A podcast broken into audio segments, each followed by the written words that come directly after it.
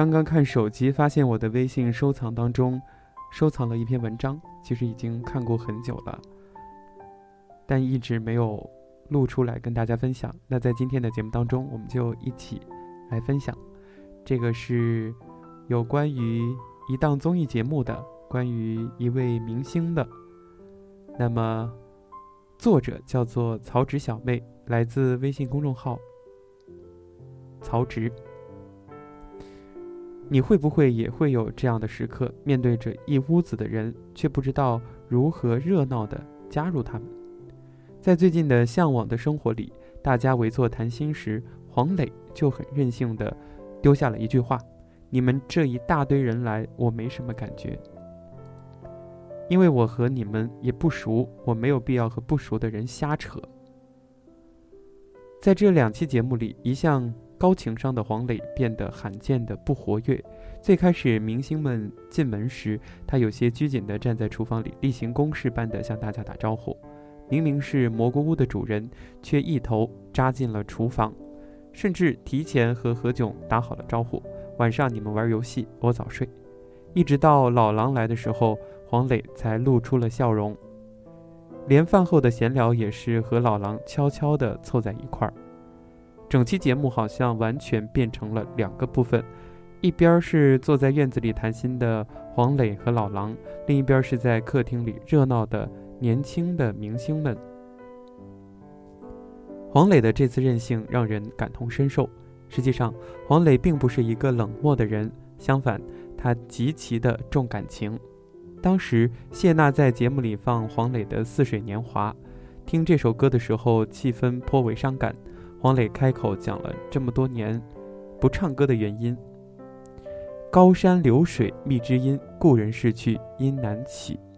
黄磊以前的所有唱片的编曲和作曲都是这位老友，如今他已经不在了，黄磊也从此不再唱歌。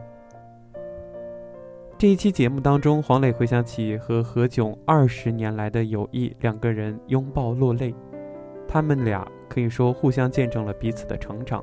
一起出演话剧《暗恋桃花源》，一演就是十几年。二十年的友谊，被黄磊形容为寄托、依靠、托付、信任。而另一边，黄磊和老狼感慨十多年前的悠悠岁月，遥遥地敬了一杯酒给没有来的高晓松。相隔多年，几个人仍旧是惺惺相惜。不过，相比起老友来，这次的几位年轻人与黄磊的交集都很少，和不熟的人强行热闹，这样的时刻在我们的生活里太多了。公司里尴尬的团建活动占用了大量私人时间，还要和没有共同语言的人做集体的项目，结果没有和同事搞好关系，反而让彼此之间越走越远，甚至为了避开附近的同事，还要提前规划好上班的路线，能不碰到熟人就坚决不碰到。电梯成了上班路上最大的噩梦。没有什么共同语言，没有相投的兴趣爱好，只是每天硬撑着微笑打照面，还不如干脆不见。去年年底，有网友在社交网络上问：“你觉得过去几年自己最大的进步是什么？”朋友千千万，知己两三人，维持千千万万的关系，到头来只是平添烦恼。不愿让别人过多介入自己的世界，不如只结交二三人，分享彼此的心事。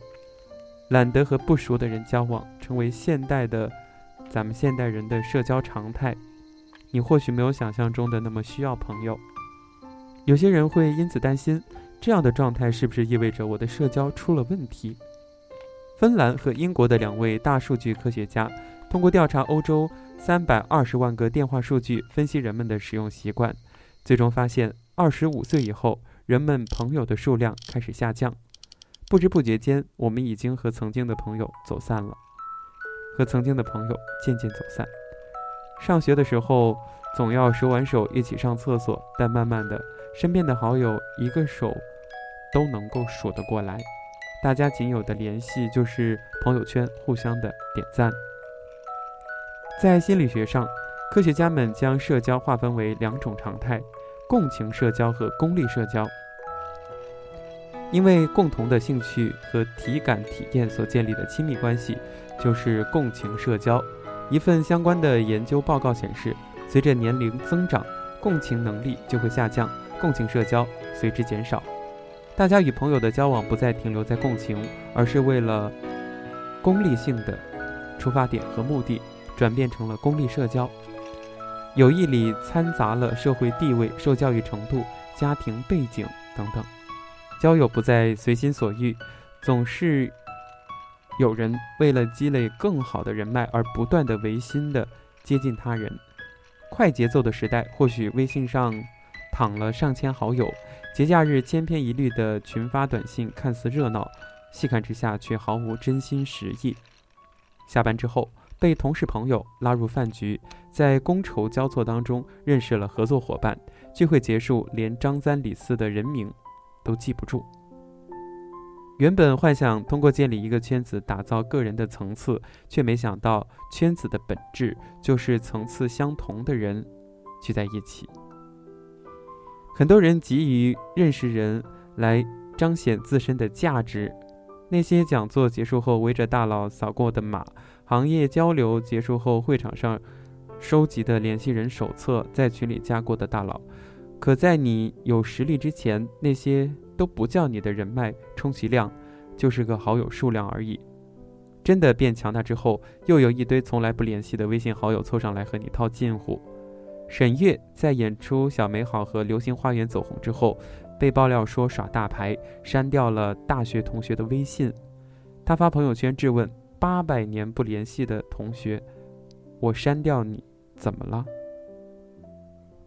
这样的社交并不是交付真心，而仅仅是为了满足自己的虚荣心。与其假意逢迎，倒不如删得痛快。成年人的友谊都是奢侈品。知乎上曾经有一个热门问题：好朋友之间的关系是如何变淡的？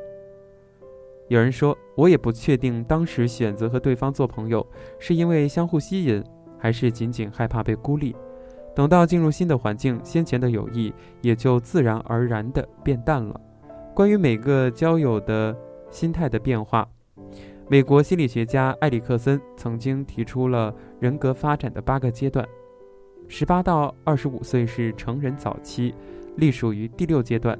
第一阶段中主要是获得亲密感，以避免孤独，在朋友、恋人之间建立有爱的关系。可我们长大之后，对于孤独的忍耐力越来越强大，对朋友的定义也发生了改变，不再需要人结伴玩耍，自己一个人照样可以活得很好。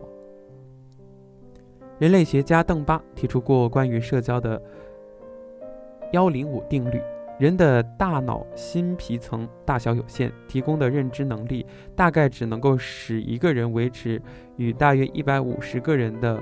稳定的人际关系，而亲密关系的数量，那则更是更是少之又少。到头来才发现，陪你度过最艰难的时刻，见证人生每一个重要节点的人，从头至尾都是寥寥几个。